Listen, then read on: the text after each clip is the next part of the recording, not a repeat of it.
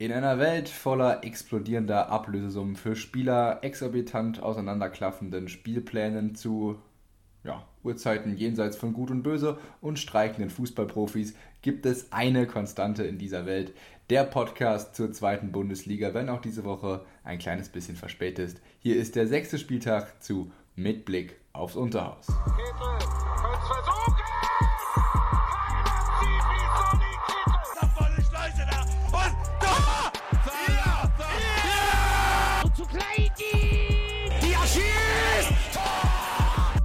Blick aufs Unterhaus, der Zweitliga-Podcast deines Vertrauens mit Leon Kerninger und Tom Rosenberger.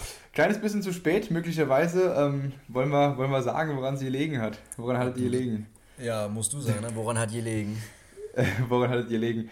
Ähm, ja, möglicherweise. Ähm, ich bin ja hier in meiner Geburtsheimat, ähm, dem, dem schönen Saarland, bei meiner Familie jetzt äh, aktuell diesen Monat. Und äh, es fing dann eigentlich schon am Sonntagabend an, als äh, plötzlich das Internet weg war und ich mir gedacht habe, gut, es wird halt irgendein Ausfall sein. Ja, ähm, Montagmorgen war das Ganze dann immer noch nicht funktionsfähig und zwar so, dass du auch, also du hattest so ein minimales Handynetz, aber auch nur so, so, so dass WhatsApp so gerade durchging, ne? Also so, du konntest auch nichts googeln oder so. Und dann haben wir halt die ganze Zeit rumtelefoniert, geschaut, was da ist, ne? Und da gab es wohl einen äh, breit bändigen, breitflächigen Netzausfall hier in meiner Gegend. Bis zum späten, äh, ja, Mittwochvormittag. Ich weiß es gar nicht mal ganz genau. Auf jeden Fall ist sich eine frühere Ausnahme, Aufnahme dann leider nicht ausgegangen. Von daher äh, Bundesliga, Zweitbundesliga-Rückblick auf den Donnerstagmittag. Äh, ja, wir geloben ja, Besserung und Pünktlichkeit.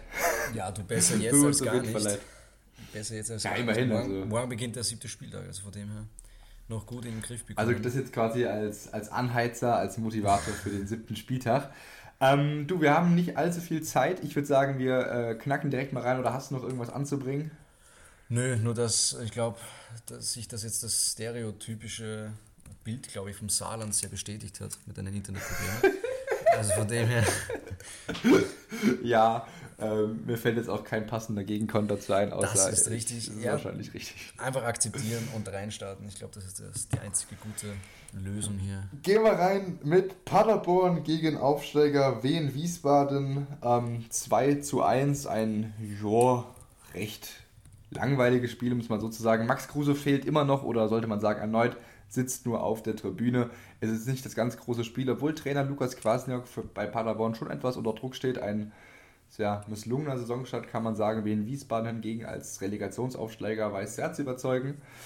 Ähm, ja, fangen wir an, eigentlich passiert jetzt nicht viel, 23 Minuten, Froze mit einem Tor zum 1 zu 0. Äh, Upset allerdings, VRR, ähm, kassiert es ein. Hatte man zuerst geglaubt. Wer, ja. Bitte? Hatte man zuerst geglaubt, auf jeden Fall. Also es ging, mir ging davon aus, es ist früher Morgen, Entschuldigung, Froze trifft, es ging, wird dann als Absatz angezeigt und dann VR kassiert es doch noch ein, es zählt, so rum. Wenn ich sage einkassieren, denke ich immer, das zählt nicht, aber es hat gezählt, 1 zu 0. Äh, schon der zwölfte Gegentreffer für die Paderborner und es geht im Prinzip genauso weiter wie in den letzten Spieltagen.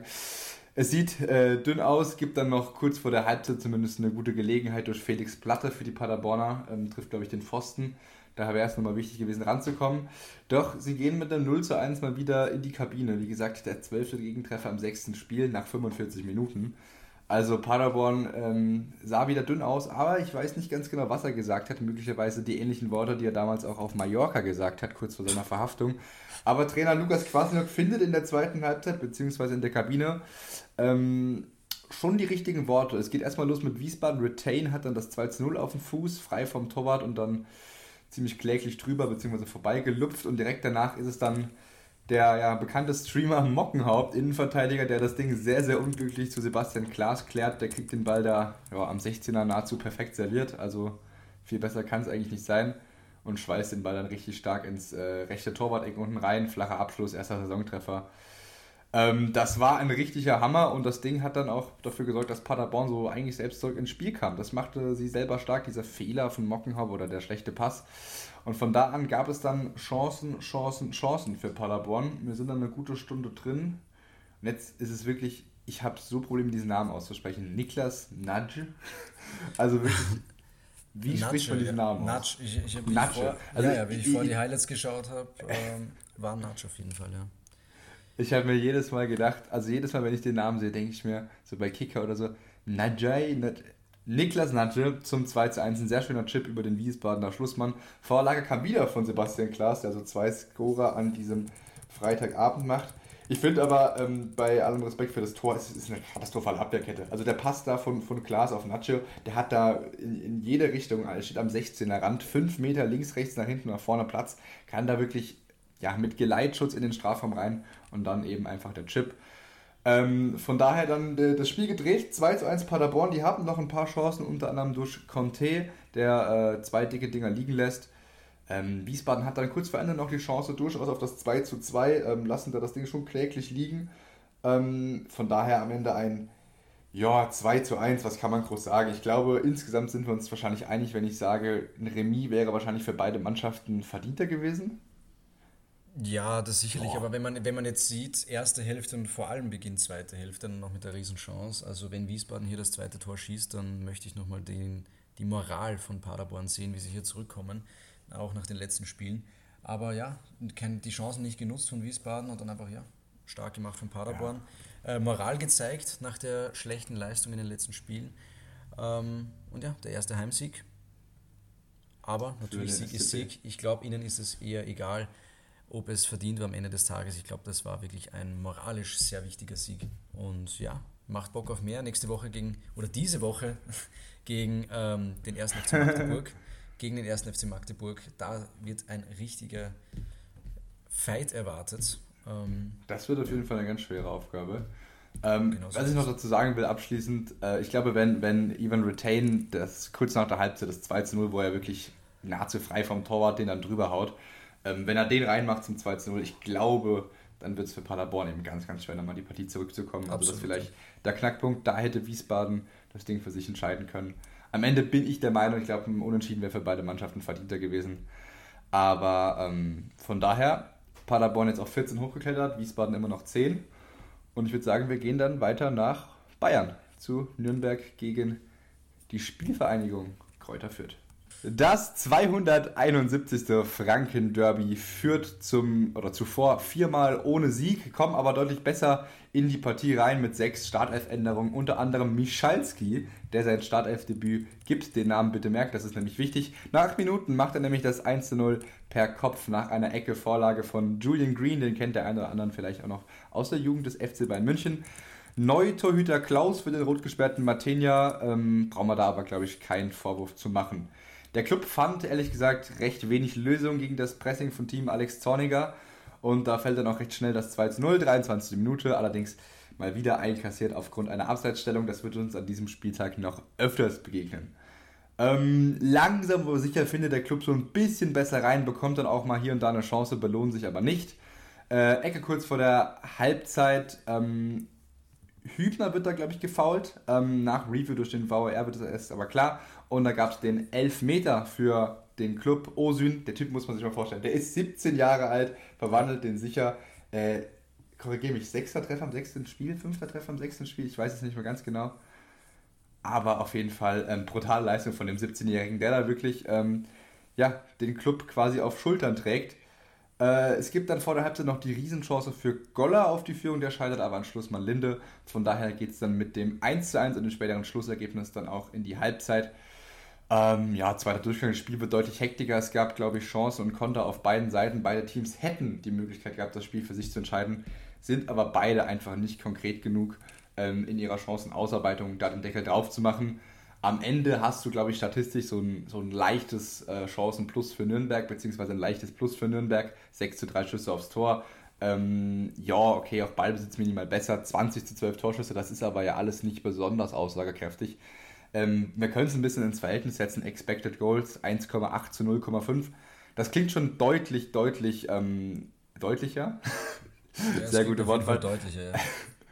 äh, ja, genau, aber äh, ich denke, wenn man sich das angeschaut und auch danach die Berichte gelesen hat, ich finde, so, so klar war es eben nicht und von daher meiner Meinung nach ein, ein gerechtes Remis ähm, ist jetzt nicht das spannendste Spiel an diesem Spieltag gewesen, nicht das ereignisreichste und ich glaube, mit einem 1 zu 1 haben wir das dann auch, glaube ich, ganz schnell abgehakt, oder?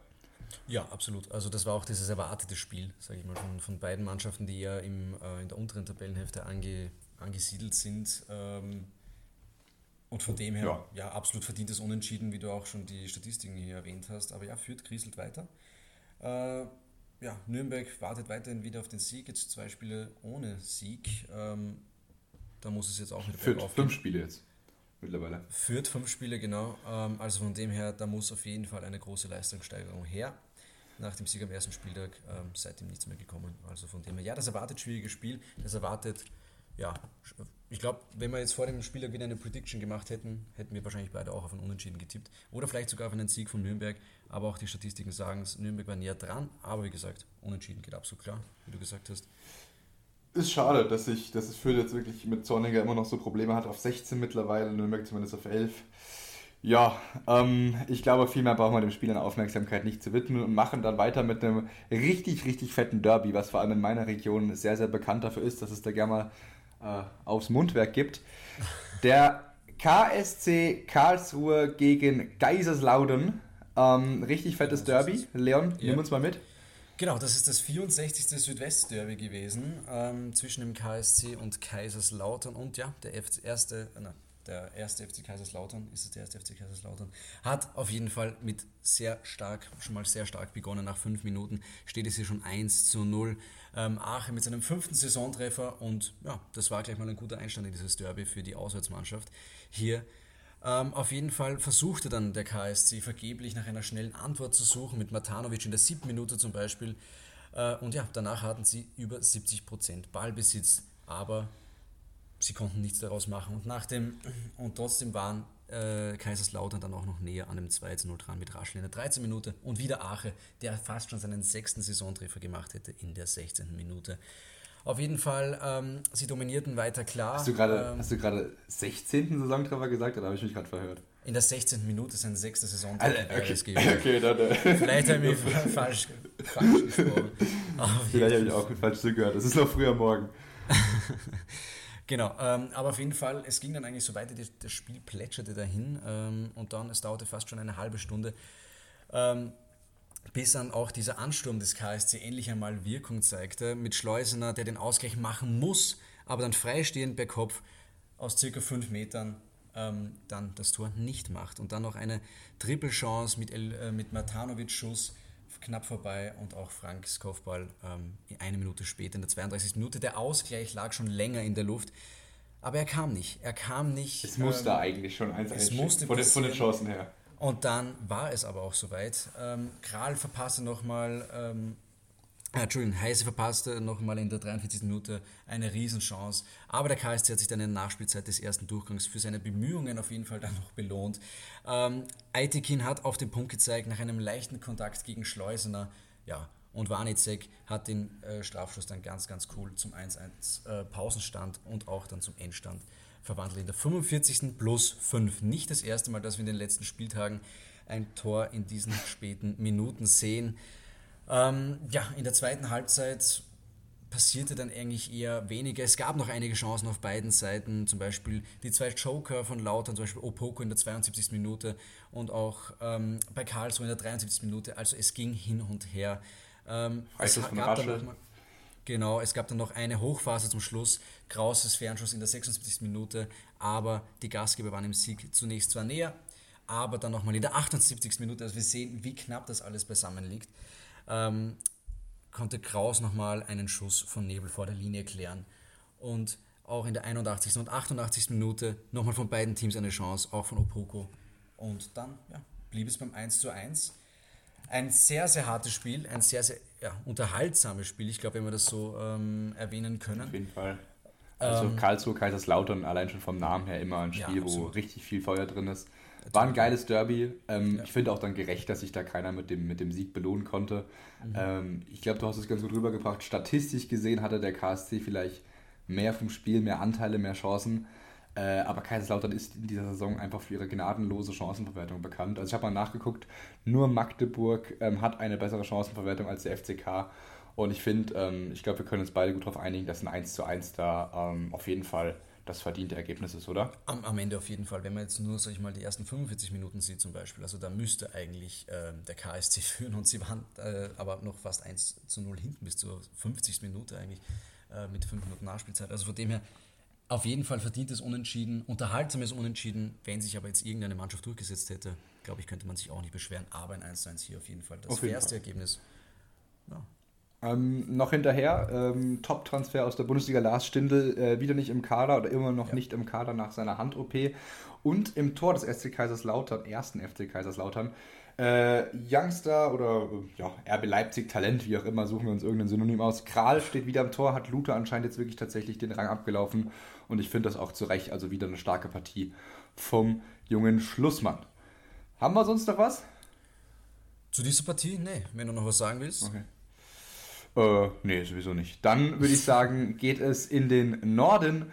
Äh, Hansa Rostock gegen Fortuna Düsseldorf. Vor dem Spieltag auf jeden Fall ein, ein, ein Spitzenspiel. Hätte sich daraus entscheiden können, wer die Tabellenführung übernimmt, wenn ich mich nicht richtig entsinne. Aber ja, und am Ende gibt es auch einen neuen Tabellenführer mit Fortuna Düsseldorf, die das Spiel auswärts mit 1 zu 3 gewinnen. Äh, es war ein Spitzenspiel und es war schon das zweite Spitzenspiel für Hansa Rostock hintereinander. Und sie haben beide, denke ich, klar verloren. Und das ist ja. ein bisschen so auch dann das Zeichen für Rostock vielleicht. Ähm, gegen die ganz, ganz, ganz große Elite, die Top 3 der Liga, ist es vielleicht dann doch nicht so einfach. Äh, wir gehen mal rein, 17. Minute ist es Zolles mit dem richtig schönen Schlenzer von links da ins lange Eck. Äh, viertes Spiel, viertes Saisontor. Der hat doch am letzten Spieltag schon getroffen, oder? Ich weiß, ja. ich bin mal, ich, ich meine es zumindest. Ich ja, auf jeden kann Fall. jetzt hier also keinen. Ich, glaub, ja, ich meine auch, ne? Getroffen, ja, ja. Also das 0 zu 1 aus Sicht der Rostocker, ähm, richtig schönes Tor. Also richtig schön reingeschlänzt. Äh, Im Anschluss gibt es dann noch einen VR-Check eines vermeintlichen Handelfmeter für die Hansa. Äh, ich fand aber richtig, den nicht zu geben. Es bleibt also beim 1 zu 0 oder 0 zu 1, je nachdem. Auf jeden Fall die Führung für Düsseldorf. 35. Minute, André Hoffmann zum 2 zu 0. Ich finde es ein bisschen kurios, wie der Ball äh, nach einer Ecke segelt er rein, prallt dann so per Slapstick an zwei Rostockern ab, kriegt ihn dann nochmal in die Mitte reingelegt und dann ja, liegt der Ball aus 5 Metern oder 5 Meter vom Tor, vielleicht waren es auch 6, plötzlich flach vor seinem Fuß. Der haut der Kapitän den Ansatzlos rein. Es steht 2 zu 0.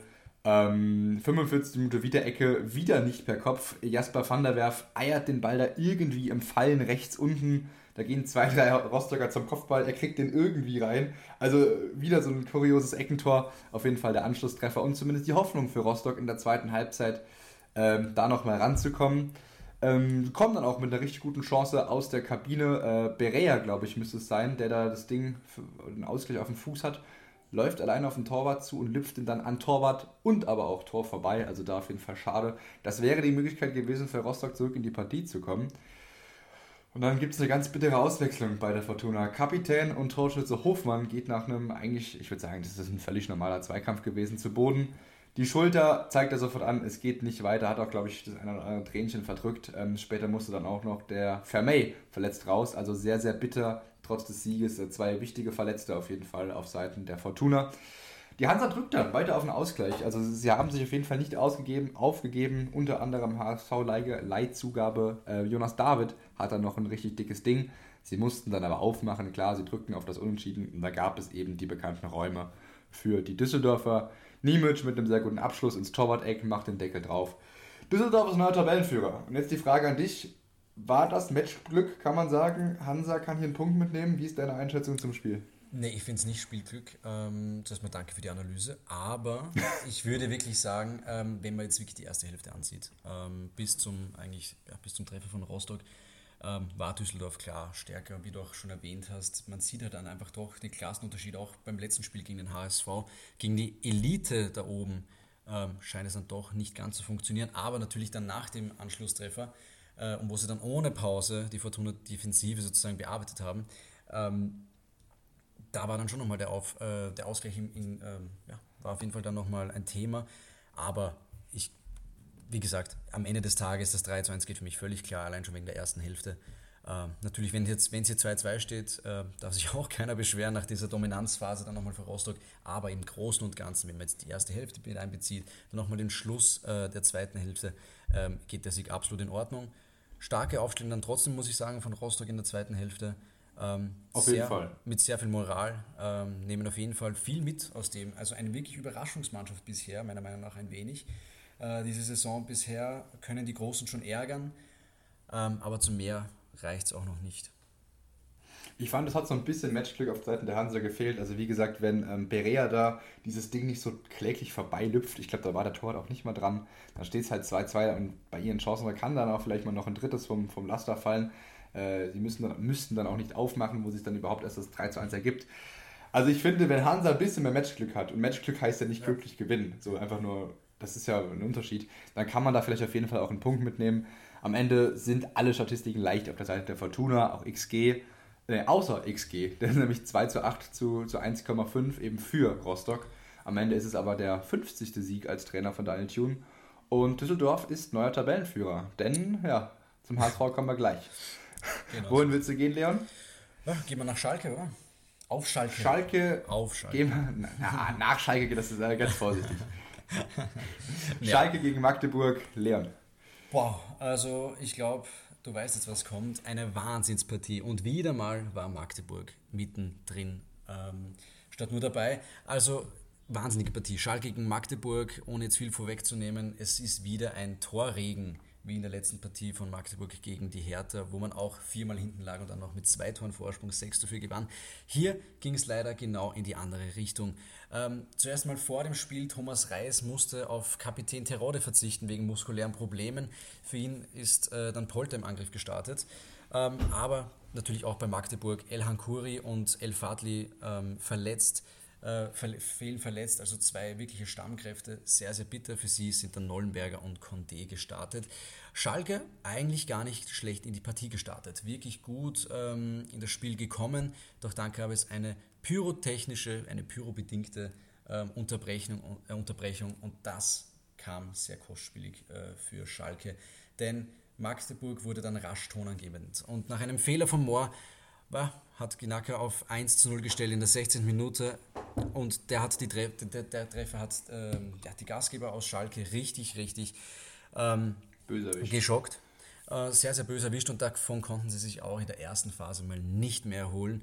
Ähm, Magdeburg blies weiterhin zum Angriff. Ähm, Schuler ist zum Beispiel nochmal ähm, äh, gescheitert, aber dann noch besser in der, äh, in der 27. Minute Nacker mit dem 2 zu 0 und das war sehr, sehr hochverdient zu dieser Zeit, obwohl Schalke gut in die Partie gekommen ist. Ja. Ähm, zu den beiden Toren. Ich finde, also nicht mal in der Entstehung, aber das ist quasi eins zu eins derselbe Treffer. Ne? Also nicht in der Entstehung, aber der Abschluss. Mhm. Das ist jedes Mal am 16er ja. Rand, äh, Innenseite, flach ins lange, äh, beziehungsweise vom Schützen aus gesehen ins lange Eck geschoben. Mit guter Bucht, also richtig gut abgezogen. Äh, Knacker, ich habe geschaut, letzte Saison 32 oder auf jeden Fall 30 plus Spiele, nicht Eintreffer. Jetzt ja. dieser solide Doppelpack. Also ähm, starke Spiele auf jeden Fall. Ja, wirklich sehr, sehr stark. Und wie gesagt, zu dieser Zeit, zu diesem Zeitpunkt sehr, sehr hoch verdient. Und ja, zu diesem Zeitpunkt habe ich mir schon wieder gedacht, ähm, ja, das ist leider momentan Schalke. Ähm, Schützenfest sich, auf Schalke. Ja, ein Schützenfest wieder einmal und Magdeburg macht genau da weiter, wo sie aufgehört haben gegen die Hertha. Dann aber ein Gold-Move von ähm, Reis, denn er hat noch vor der Pause für den sehr schwachen Moor Kabayadi gebracht. Der, Katastrophal. Der ja, war ja nichts. Der, also nein, der war gar nichts. Und deswegen sehr wichtig, dass man noch vor der Pause auch noch einen Wechsel äh, nimmt und Kabayadi bringt. Der hat dann die Schalke 04-Offensive sofort neues Leben eingehaucht. Äh, auf einmal waren die Königsblauen wieder komplett da, haben sich eine Chance nach den anderen erspielt. Ja, und ein Polter hat dann ähm, mit in der 40. Minute den Anschlusstreffer geschossen und auch der Ausgleich war dann noch später vor der Hälfte in der Luft. Ähm, also von dem her in die Pause ging man zwar mit einer Führung für Magdeburg, die auch absolut verdient war zu diesem Zeitpunkt, aber Schalke kam immer mehr in die Partie und das war auch nicht mehr ähm, wegzudenken, dass die nicht mehr, dass die noch zurückkommen könnten. Ähm, nach dem Seitenwechsel er, erwartete man sich eigentlich. Warte, warte, warte. 43 Minuten. Ganz, ganz wichtig. Äh, Marius Müller, der einzig bisher gute Schalke eigentlich diese Saison, äh, verletzt sich da bei einem. Das, ist das, Absch das war nicht mal ein Abschluss, ne? er hat einfach einen Ball und will ihn dann rausblasen oder so. Also äh, ja. der Schlussmann und größte Rückhalt der Schalker, leistungsstärkster Spieler, verletzt sich da ohne Gegeneinwirkung. Äh, und ja, tatsächlich. Ralf Herrmann hat er ja aus dem Kader geschmissen, von daher kommt dann der Bregenzer 34-jähriger Michael Langer aus Österreich äh, ins Tor noch vor der Halbzeit. Das noch ähm, als wichtige Info, weil Marius Müller wird jetzt, glaube ich, auch länger fehlen. Genau, absolut. Also das habe ich ja vergessen zu sagen. Aber was auch wichtig zu erzählen ist in dieser Hinsicht, das hat der Schalke Moral absolut nichts getan. Also die sie haben weiter gedrückt, sie waren sogar noch besser dann äh, im Nachhinein. Im Gegenteil. Genau. Also ich habe mir so gedacht, dachten sich jetzt, komm, unser bester Spieler ist weg, jetzt gewinnen wir es gerade gerade wegen, also für Müller, so Ja. quasi wie damals Ronaldo im, E- im EM-Finale, äh, dann auch Genau die so Mannschaft auf einmal gut gespielt hat, wie er weg war. So Schalke wurde dann besser dadurch irgendwie. Genau so war es. Aber wenn wir jetzt in die zweite Hälfte schauen, ähm, hat man eigentlich geglaubt, okay, Schalke muss hier eigentlich sofort auf Angriff blasen, denn das haben sie ähm, am Ende des, der ersten Hälfte sehr, sehr gut gemacht, aber es kam nichts. Also es brauchte ein wenig, um Fahrt aufzunehmen, das ganze Spiel. Von Magdeburg kam aber insgesamt sehr, sehr wenig. Schalke hat sich dann aber langsam aber sicher dem Ausgleich angenähert. Zum Beispiel in der 57. Minute stolpert Polter zunächst eine Kabaldi-Hereingabe in die Arme von Reimann. Ähm, und dann ähm, ging es aber sofort nochmal in diese Richtung, denn dann hat Tempelmann erfolgreich den ge- gegnerischen Spielaufbau gestört und hat quer zu Murkin gelegt, der den Ball trocken zum 2 zu 2 einschweißt sozusagen. In der 62. Minute es stand. ne? Wie bitte? Schöner Schlenzer war das. Von Schöner Schlenzer. Und in der 20. Minute stand es 2 zu 2. Und dann auf einmal spielte nur noch Schalke. Es war ein neues Spiel. Äh, Die Weltins Arena brannte. Ähm, Also es war wirklich brutales Fußballfest. Ähm, Und auf einmal, mitten in der Schalker Drangphase, man glaubte, naja, jetzt müsste eigentlich bald mal das 3 zu 2 für Schalke fallen, war auf einmal wieder Magdeburg da. Denn sie profitierten, dass die Hintermannschaft des Revierclubs sehr, sehr unsortiert war.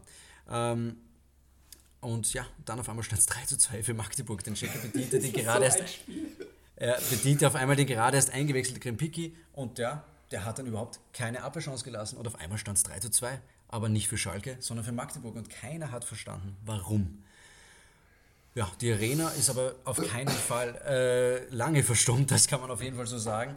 Denn in der 69. Minute, also gerade mal zwei Minuten später, ein wahnsinniger Freistoß von Auvergne direkt ins Tor. 3 zu 3. Es stand wieder 3 zu 3. Und Magdeburg war schon wieder in einem Schützenfest verwickelt. Man kann es doch gar nicht glauben. Ähm, und dann ging es noch, wurde es noch schlimmer für Magdeburg. Das Glück, dass man, oder auch das, ja, das nötige Können, das man im, letzten Spiel gegen die Hertha hatte, wurde genau gegen sie verwendet. Hier in diesem Spiel ähm, schon wieder gegen einen, Aufste äh, gegen einen Absteiger. Ähm, ja, und dann aber gab es auf einmal Sch äh, Elfmeter für Schalke. Denn im Magdeburger 16er kam es zum Zweikampf zwischen Polter und Heber. Ja, und der Magdeburg, Innenver ja, der Magdeburg Innenverteidiger hat seine Gegenspieler absolut ohne Chance auf den Ball festgehalten äh, und auch umklammert. Also nicht zu diskutieren, oder diese rote Karte? Ja, das Ding, ich habe sie gesehen und also nach dem Regelwerk und so, das ist eine völlig klare rote Karte, aber er er hält ihn halt eigentlich immer fest und das ist halt nirgendwo auf dem Feld ist das überhaupt nur eine gelbe Karte, außer halt, weil er letzter Mann ist. Von daher ist es immer bitter. Ja, natürlich, das es ist aber die Regel des letzten Mannes. Rote Karte. Also, ja, ja, also gar keine Diskussion. Genau. Es ist halt bitter dann für Magdeburg, dass sie dann da in Unterzahl sind. Äh, Polter macht dann seinen Doppelpack, von daher Schalke geht mit 4 Genau zu so. 3 Genau so aus dem, als Sieger vom Rasen. Ähm, Ja. Expected Goals 2,2 für Schalke, 0,8 für Magdeburg, also von daher auch ungefähr in Ordnung. Ja. Aber jetzt sag mir mal bitte, welche Lehren soll ich sowohl für Magdeburg als, für, als auch für Schalke aus diesem Spiel mitnehmen? Was, was, was ist das Learning? So, was, was weiß ich jetzt mehr über die Mannschaft nach diesem Spieltag? Weil, also es war ja so ein Freak-Spiel, was, Ja, also was, was äh, extre ein extremes Durcheinander, ich glaube, so kann man sagen. äh, ich glaube, was beide Mannschaften mitnehmen sollen, sich nicht auszuruhen. Ähm, also vor allem, wie Schalke auf einmal die Druckphase hat in der zweiten äh, Hälfte und eigentlich eh schon alles in diese Richtung ging, aber auf einmal äh, ja, kam sozusagen der Konter, beziehungsweise dann eigentlich ein, ein Gegentreffer. Also auf jeden Fall hier immer wachsam zu bleiben, das ist für Königsbau ganz, ganz wichtig. Äh, und auch zu Beginn, so von, von leichten Sachen wie der wie der, wie der Pyro-Einlage. Ja? Wenn man sich von sowas rausbringen lässt und dann auf einmal 2-0 hinten ist, ähm, und zwar das auch noch hoch verdient, obwohl man vor der Pyropause eigentlich die klar bessere Mannschaft war, ja, da muss man sich auch überlegen, wo da die Köpfe waren äh, zu diesem Zeitpunkt. Ähm, von dem her, ja, aber was ich mir auch noch gedacht habe, ähm, Thomas Rei, äh, auf jeden Fall Reis, auf jeden Fall der Moor äh, für Kapa, ähm, Kapayadi, äh, Ganz wichtig, wurde. ganz, ganz also ich wichtig. finde, das ist eine große Lehre, dass Kapayadi auf jeden Fall vielleicht sogar mal ähm, ja, hier auch öfter spielen könnte. Ja, von Moor eine desaströse Vorstellung, wie wir schon gesagt haben. ähm, Ja. ja, und für Magdeburg Schalke natürlich. jetzt, Wie bitte? Ähm, ich würde sagen, Schalke mittlerweile auf 12, zumindest hochgeklettert, Magdeburg Ja. auf 5, immer noch vorne in den Verfolgerrängen. Also ich glaube, äh, das Spiel hat auf jeden Fall gezeigt erstmal, dass Magdeburg mit den Großen auf jeden Fall mitmischen kann, denn wenn auch hier ein bisschen, wir haben es vorhin schon angesprochen, Matchglück dabei ist, dann fällt auch vielleicht hier ein Punkt oder sogar ein Sieg vom Laster. Am Ende aber dickes, dickes GG an, die, an die Mentalität und die Einsatzbereitschaft von Schalke als auch von den Rängen, von der Arena.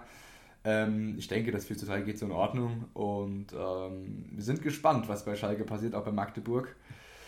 Es ist nicht unbedingt die Mannschaft, die die Fans am meisten zufriedenstellt. So, ich glaube, der eine oder andere Herzstillstand erlebt man, glaube ich, bei Schalke, aber insgesamt machen für so außenstehende oder neutrale Fans, glaube ich, beide Teams die Saison richtig ja, viel du, Spaß. Ja, Zumindest wird es nicht langweilig. Ja, du, was soll Magdeburg sagen bezüglich äh, Problemen für die Fans? Ich meine, die letzten zwei Spiele, ähm, boah, also letzten zwei Spiele acht, Gegend, acht Gegentreffer kassiert.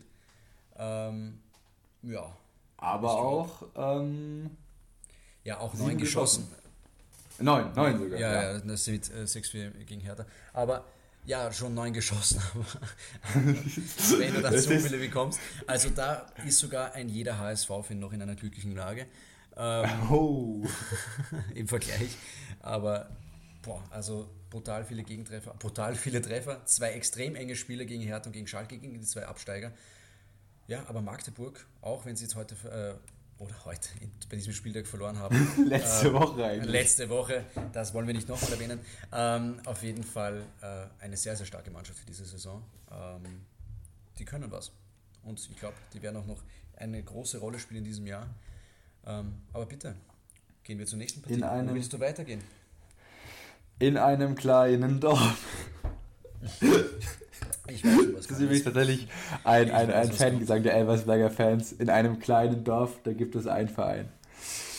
Ja, ja ähm, liebes Grüße aus Elversberg, habe ich dir am Wochenende geschrieben.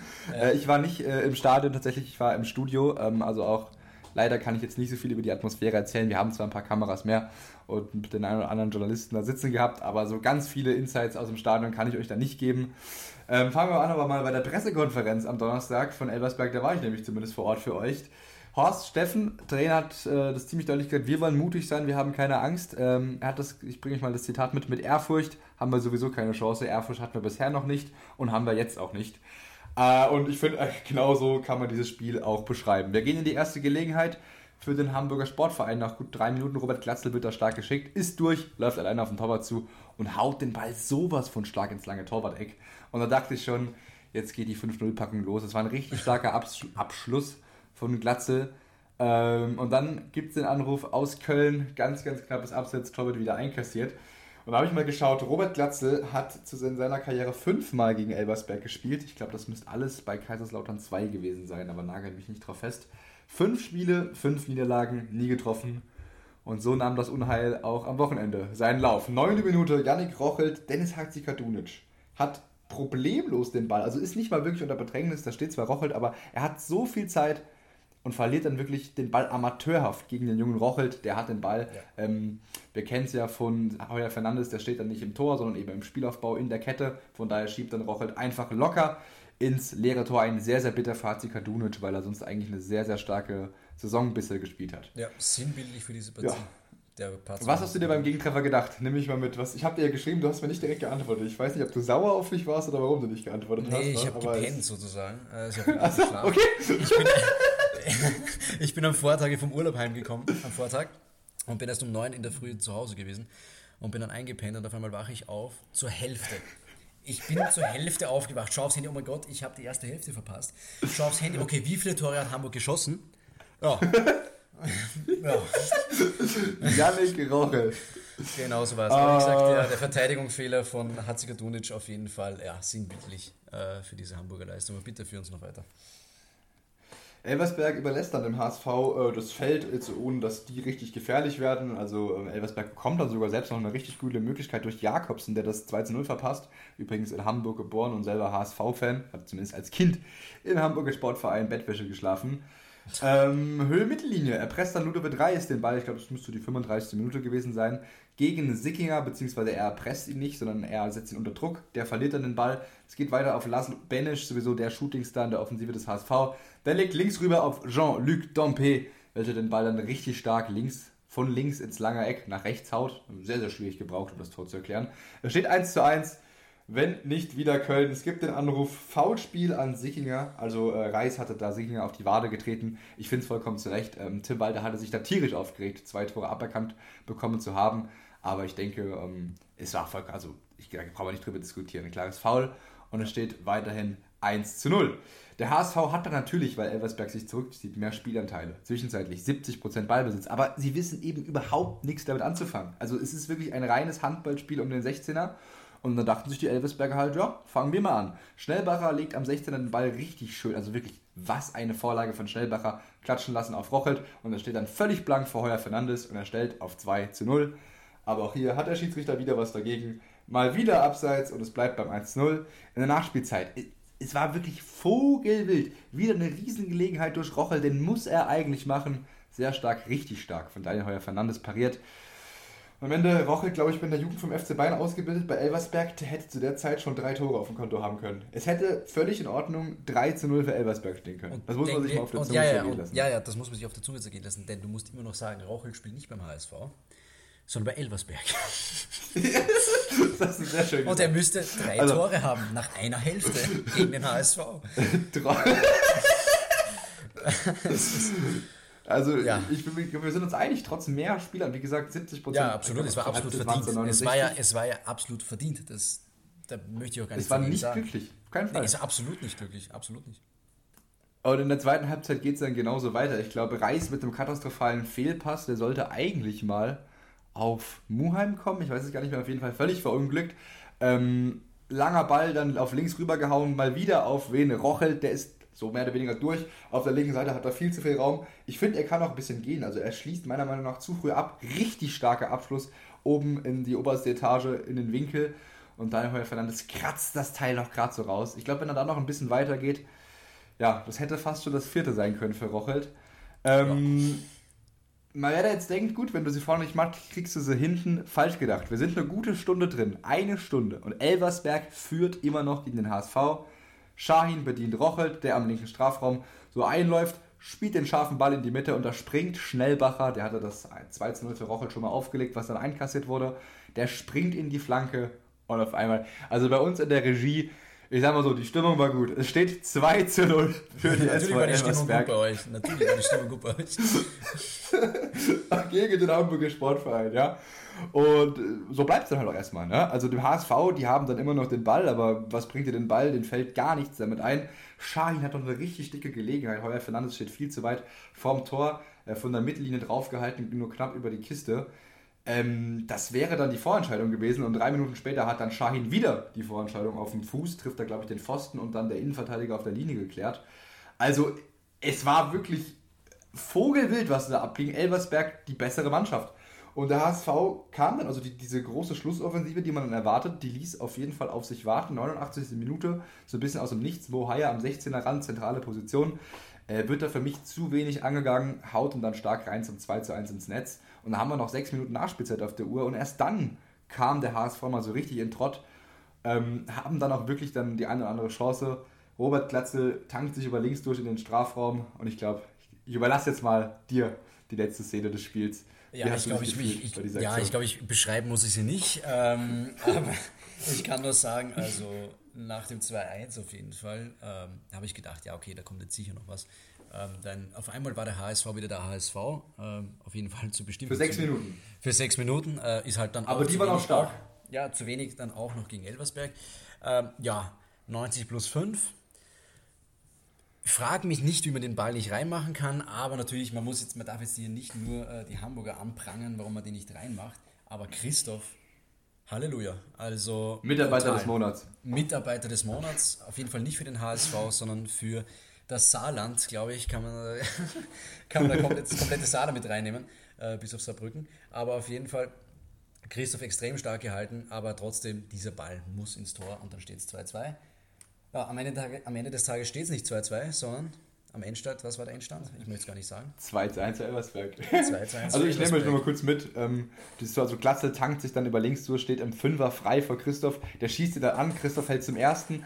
Dann schießt, glaube ich, Königsdörfer nochmal drauf, Christoph hält wieder. Und dann war es wieder Königsdörfer. Auf jeden Fall dritter, dritter Nachschuss und wieder Nikolas Christoph, den hält er dann noch fest. Es ist dann, glaube ich, auch nahezu dann der Abpfiff.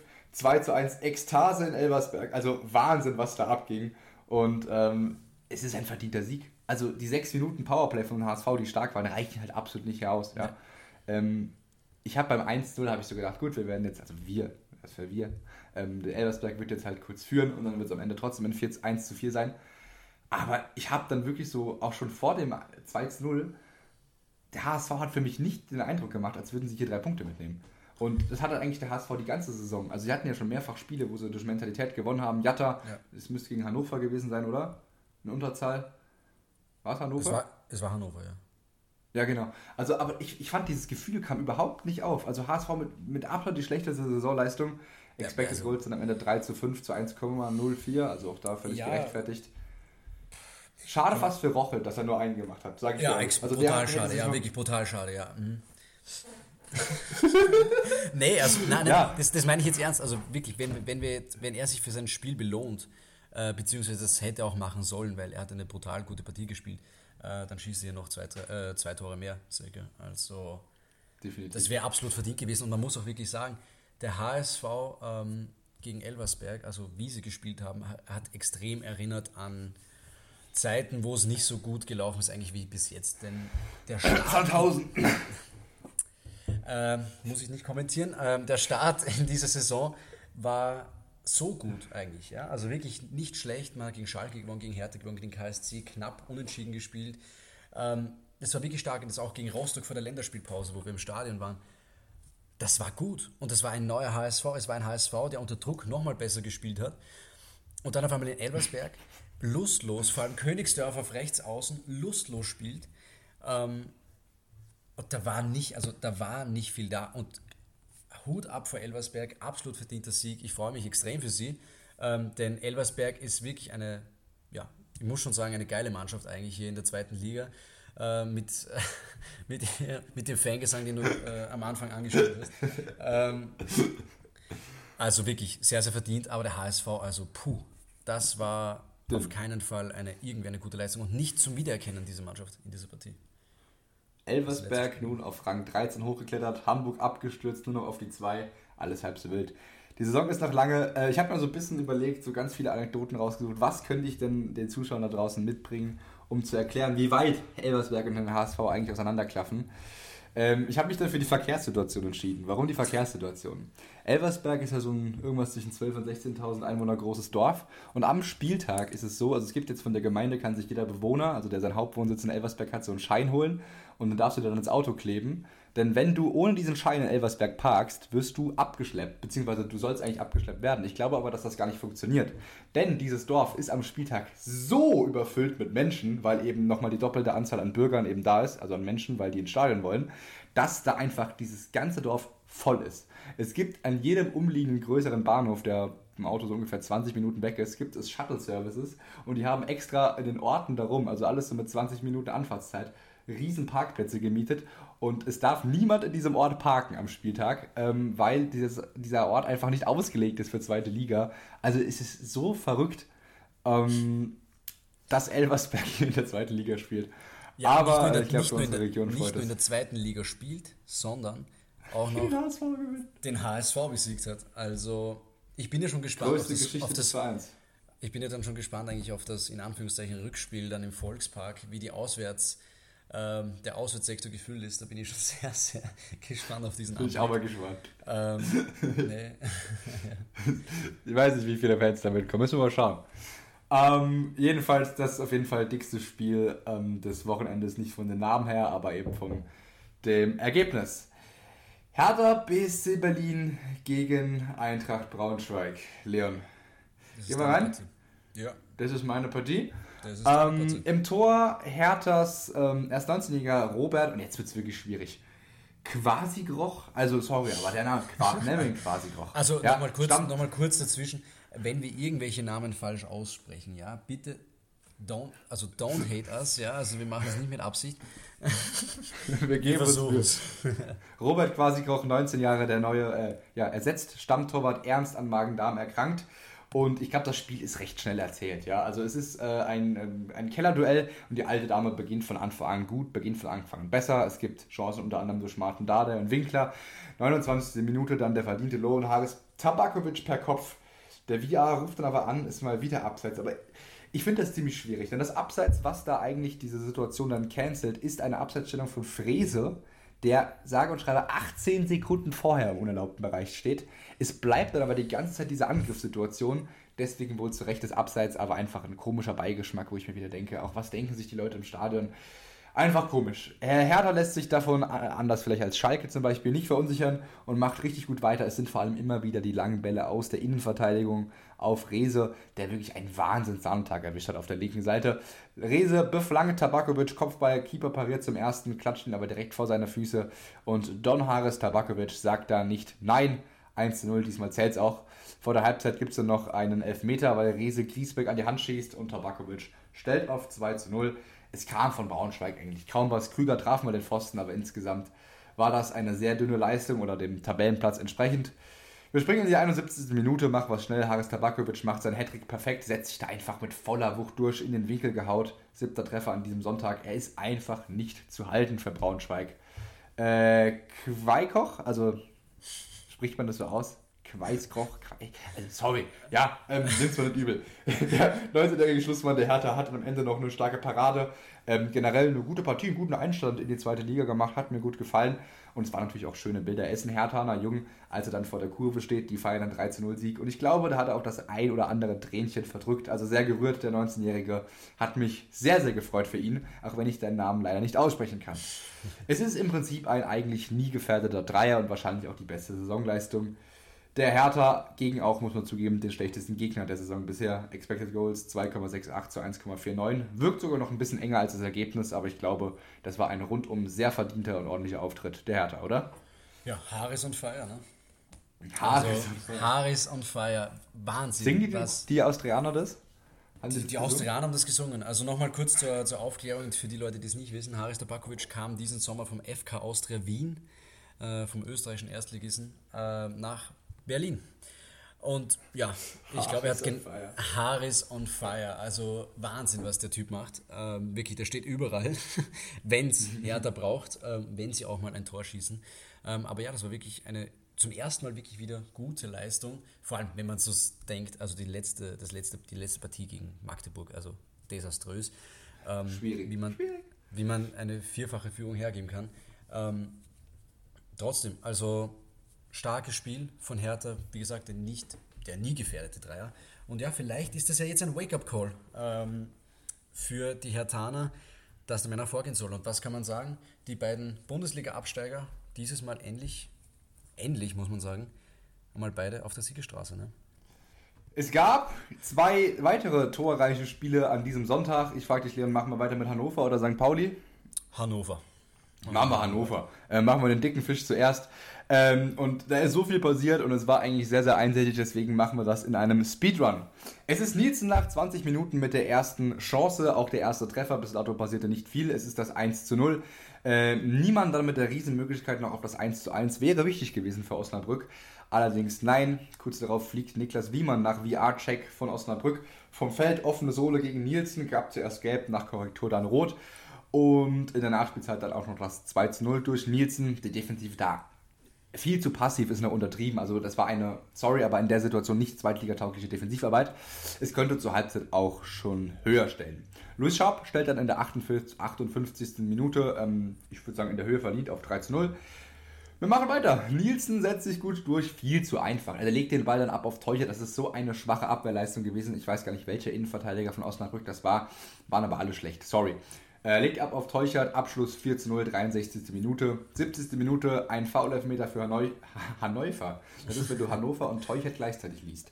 Für Hannover wieder Cedric Teuchert, der stellt auf das fünfte und wir sind immer noch lange nicht fertig. Köln, sieben Minuten später, das halbe Dutzend ist voll und damit aber nicht genug. Andreas Vogelsammer, Neuzugang mit einem richtig geilen Abschluss außerhalb von 16er, hämmert er den rein, es ist die 81. Minute, es ist das 7 zu 0 und ein richtig starker Endstand, äh, jedenfalls für alle, die dies mit Hannover halten. Osnabrück kommt dick unter die Räder und wir haben im letzten Spieltag schon drüber gesprochen, gegen Elversberg das Aufsteiger entscheidende Duell verloren. Mittlerweile 18. Torverhältnis und Punkte, sieht sehr schlecht aus. Ich gucke mal gerade, was das genaue ist.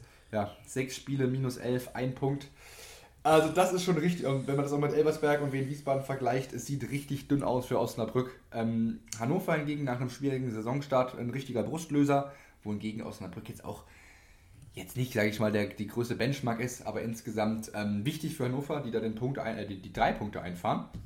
Und mittlerweile, wenn wir auf die Tabellen schauen, elf Punkte, nur zwei Punkte hinter Düsseldorf und HSV auf vier. Also die haben sich ganz schön vorne eingegroovt mittlerweile. Absolut. Ähm, ja. Und wenn wir nochmal zu Osnabrück kommen, also 6 zu 17 Tore, das habe gesagt, minus 11. Also ja, da braucht es jetzt mal schnell einen Brust, äh, wirklich eine, eine Lösung für dieses Problem. Ja, das, die nächste Partie ähm, sollte aber nicht leichter werden. Von dem her. Ähm, gegen wen geht's? Hast du es auf dem Schirm? Ich habe es nicht auf dem Schirm. Es geht gegen den HSV, denke ich. Ach, stimmt. Ja, es geht gegen den HSV. Ja, hier, genau, und das genau. morgen, ne? weil wir ja so pünktlich hochladen, geht es morgen gegen.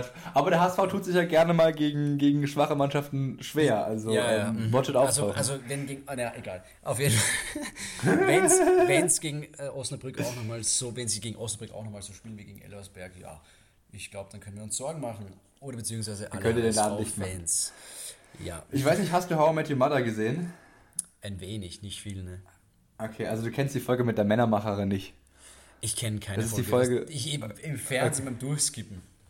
Okay, ja, da gibt es die Folge, Barney Stinson ist ja der, der selbstbewusste Frauenheld und da gibt es die eine Folge, wo er irgendwie so sein Mojo verliert und geht dann zu so einer älteren Dame, die dann halt mit ihm äh, verkehrt, um sein Selbstbewusstsein, sein, sein männliches Selbstwertgefühl wiederherzustellen, um wieder in Fahrt zu kommen. Und äh, genau das könnte dann der HSV für Osnabrück sein. Wahnsinnsvergleich. Wahnsinnsvergleich. also wirklich. Mich schreckt gar Fall. nichts mehr, ja. ja, Hannover gegen Osnabrück ist schnell erzählt ein Debakel äh, für die Auswärtsmannschaft. Und wir gehen weiter. Wir bleiben im Norden, ein bisschen weiter oben. Und zwar auf St. Pauli, die zweitcoolste Mannschaft Hamburg, aus Sicht von Leon Kerninger. Dein Spiel. Ich, nee, nee, ich bin da ganz neutral. Ähm, auf jeden Fall, wir steigen ein und man kann es nicht glauben, vor dieser Partie die schwächste, der schwächste Angriff der Liga, der erste FC St. Pauli. Ich bekomme Krampf. Also das hätte ich nicht geglaubt nach letztem Jahr, dass, dass St. Pauli die schle den schlechtesten Angriff der Liga hat nach fünf Spieltagen. Vor allem, wenn man bedenkt, was äh, letztes Jahr ähm, in der Rückrunde passiert ist. Ähm, aber auf jeden Fall sie waren der schlechteste Angriff vor diesem Spiel. Nach diesem Spiel schaute diese Welt schon wieder ganz anders aus. Ja, St. Pauli musste auf den Kapitän Irvine verzichten mit einem Außenbandriss im Sprunggelenk. Sehr, sehr ähm, bitter natürlich für die Paulianer. Ähm, trotzdem, ja, man muss sagen, glaube ich, wenn man jetzt nur diese, ähm, diese Partie sieht, war das schon echt, äh, hat man das nicht gemerkt. Ja, also Pauli brutal ja, stark brutal. reingekommen. Zwei Traumtore in den ersten zehn Minuten. In der vierten Minute aus der zweiten Reihe jagt auf einmal ähm, Pauli einen Distanzschuss, aber sowas von unhaltbar unter die Latte. Ähm, vierte Minute steht 1 zu 0, Wahnsinnstor. Das Millantor bebt. Ähm, also wie ich, mir das gesehen, wie, ich, wie ich das gesehen habe, da habe ja. ich mir wirklich gedacht, das hätte ich selbst nicht besser machen können. Also eine Rakete. Der SV Rohrbach, schöne Grüße an diese, äh, dieser Stelle. äh, auf jeden Fall, es ging ja weiter. Und es ging zum zweiten Mal, könnte man hier sagen, Tor des Monats oder vielleicht sogar Tor des ja, bisher, also bisher in dieser zweiten Ligasaison. Ähm, siebte Minute, Smith hat sich mal das Leder mal zurechtgelegt und versenkte diesen einen Freistoß, aber sowas von wieder ins Eck. Es stand 2 zu 0 für St. Pauli, ähm, aber es stand nicht nur 2 zu 0, sondern es waren zwei Tore, die schöner nicht sein könnten. Und nach sieben Minuten war hier eigentlich schon ja, einiges klar und die Richtung war vorgegeben, obwohl man vor, vor dieser Partie eigentlich glauben konnte, Kiel ist hier äh, Favorit. War nicht schlecht, sind nicht schlecht dargestanden äh, bis jetzt. Ähm, aber St. Pauli mit dem schlechtesten Angriff der Liga, auf einmal führen sie 2 zu 0 und schießen fast so viele Tore wie in der ganzen Saison zusammen in sieben Minuten. Ja, ähm, erst nach ja, gut 20 Minuten kam, ähm, kam Kiel dann wirklich in die Partie rein. Ähm, aber es war dann nur ein Abseitstreffer von Pichel in der 28. Minute und eine Chance von Skripski in der 40. Aber mehr war da nicht drin. Wir gehen mit einem 2 zu 0 in die Pause, mit einem absolut verdienten 2 zu 0. Mehr durfte es dann aber auch nicht sein, auch wenn man nochmal eine Chance hatte. Hartl zum Beispiel ähm, nochmal in der, ähm, äh, in, in, der, in der Nachspielzeit. Aber ich sage, es dürfte nicht höher sein, aber es stand höher. Denn auch wenn äh, Kiel nochmal besser in die Partie reingekommen ist, ja, humorlos war St. Pauli hier, und das sage ich nicht nur als Sympathisant des anderen Stadtvereins, sondern sie waren humorlos im Abschluss. Zum 3, das 3 zu 0 in der 38. Minute Afolayan, äh, ja, konsequent, ohne irgendwelche ähm, Spielchen, einfach konsequent eingeschlagen. 38 Minute, 3 zu 0. Das Spiel war, ich will noch nicht sagen gelaufen, in der zweiten Liga kann man nie was sagen, aber es war dann doch schon sehr ähm, eindeutig zu diesem Zeitpunkt. Wie gesagt, der vierte Treffer wäre dann noch ein wenig übertrieben gewesen. So, zweite Hälfte. Ja, Kiel musste irgendwie diese Partie rein. Sie brauchten einen Punkt natürlich äh, im besten Fall, denn ein Sieg wäre hier sowieso nicht mehr drin gewesen. Wenn das Milan-Tor einmal bebt und wenn äh, Pauli einmal, ja, dann bebt und wenn sie halt einmal in Fahrt kommen, die Paulianer, das haben wir letztes Jahr gesehen in der Rückrunde, dann sind sie auch schwer aufzuhalten. Ja, der Ex-HSVler ausgerechnet, äh, Louis Holtby, ähm, ja, hat ein Tor geschossen in der 50. Minute für, den, für Kiel, der Ex-HSVler jetzt äh, zum Anschlusstreffer zum 3-1. Man hat gedacht, naja, vielleicht könnte hier nochmal ein bisschen Spannung reinkommen, aber ja, für Holpi war diese Partie dann, ähm, ähm, ja, war diese Partie dann Gelaufen. schneller vorbei, genau, denn er wurde nur nach 22 Minuten wieder vom Feld genommen, äh, weil er eine gelbe Karte kassiert hatte und man wollte hier nichts riskieren und man wusste auch. So bitter. Man wusste auch, naja, da ist nicht mehr viel zu holen, höchstwahrscheinlich. Schadensbegrenzung. Ähm, ja, nachdem Holtby unten war, auf einmal ging es wieder in Richtung St. Pauli, äh, in die St. Pauli-Richtung. Ja, 70. Minute, 4 zu, äh, das 4 zu 1 und auch in der 10 Minuten später, knapp in der 81. Minute dann, äh, ja, Albers, der Joker, ähm, traf dann zu vermeintlichen äh, 5 zu 1, ähm, aber das wurde dann nicht gezählt ähm, wegen ähm, ja, in der verbotenen Zone. Er ist in der verbotenen Zone gestanden. Das war abseits, das konnte nicht zählen, aber natürlich, warum denn nicht? Setzen wir noch einen drauf, 90 plus 4. Es war dann das 5 zu 1 von Hartel. Ähm, und ja, schießt er ein zum Schlusspunkt. 5 zu 1. Es war ein wenig zu deutlich, meiner Meinung nach, am Schluss, äh, da Kiel dann doch nochmal reingekommen ist in die Partie, aber der Sieg absolut verdient für Pauli, oder? Ähm, Lass mich mal so sagen. Ich glaube, der Sieg ist, also da brauchen wir nicht drüber sprechen, wenn du 5-1 gewinnst, sagen, das kann, also ne, ist ja klar, ja, ja. dass das nicht unverdient ist. Jetzt rate mal, ich meine, das ist je nach Website immer ein bisschen anders, manche zählen Elfmeter oder Abseits-Tor dann auch mit rein, aber ich habe jetzt mal die konservativsten genommen. Was sind die Expected Goals bei diesem Spiel?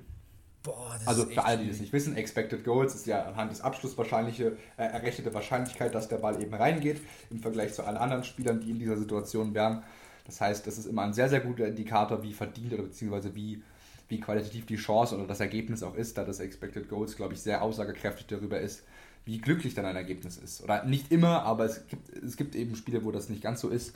Aber ich glaube, es ist ein sehr guter Indikator und deutlich besser, als wenn man nur auf Torschüsse oder so achtet. Auch gut, dass sie das eingeführt haben, generell. Also nur allgemein gesagt. Generell. Ich glaube, da bekommen wir nochmal einen, einen guten Blick auf das Spiel, ähm, auf jeden Fall. Äh, Expected Goals, mhm. fragst du mich? Boah, echt schwierig. Na, vor allem, wenn du denkst, okay, 5-1 für Pauli, dann muss das Expected Goals hoch sein, aber weil sie halt dann doch. Boah, hey, schwierig. Ich fange mal mit Kiel an. Ich sage Kiel klassisch 1. Also ein bisschen über 1 ja. vielleicht. Bisschen über 1 vielleicht, wenn überhaupt. Ähm, sie haben das Tor geschossen. Kiel 1,3. 1,3, genau. Äh, also sie, sie haben das Tor geschossen, sie waren dann nochmal noch, noch mal gut dabei. Also das, glaube ich, geht komplett in Ordnung. Boah, Kiel, äh, Pauli. Kratzen wir da an der 2? Ich glaube nicht. Ich mach's dir einfach. Ich glaube nicht. St. Pauli trifft fünfmal, Expected. Goals 0,7. Und ich fühle dich mal durch. Metcalf in der vierten Minute, wunderschönes Tor, Expected Goals 0,01. 2 0 von Eric Smith 0,03. Drittes Tor von Afolayan 0,11 Expected Goals. Viertes Tor Lars Ritzka 0,3. Und jetzt fünftes Tor Marcel Harte wieder 0,03.